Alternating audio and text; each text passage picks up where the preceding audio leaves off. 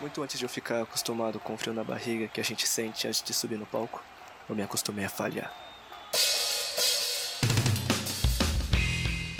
Eu sou um perdedor profissional, e muitas vezes isso acontece por minha culpa, mais do que qualquer outra coisa. Na primeira vez que nos apresentamos como Neon Revolver, eu congelei. Eu descobri que eu tinha medo de tocar em pubs. Mas, os meus amigos me ajudaram a superar as falhas que eu seguia cometendo. E de pouco a pouco, o lugar onde eu falhei se tornou o lugar da nossa primeira vitória. E conforme o tempo foi passando, eu percebi que me sentia bem no palco. E que pubs poderiam ser bem legais. E com o apoio da sua galera, o impossível se torna apenas uma questão de superar as barreiras que você mesmo impõe para si. E claro, seguir em frente quando as coisas não derem certo.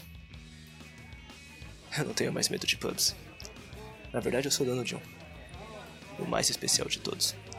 Localizado do lado escuro da lua. Impossível, não é? Pois é.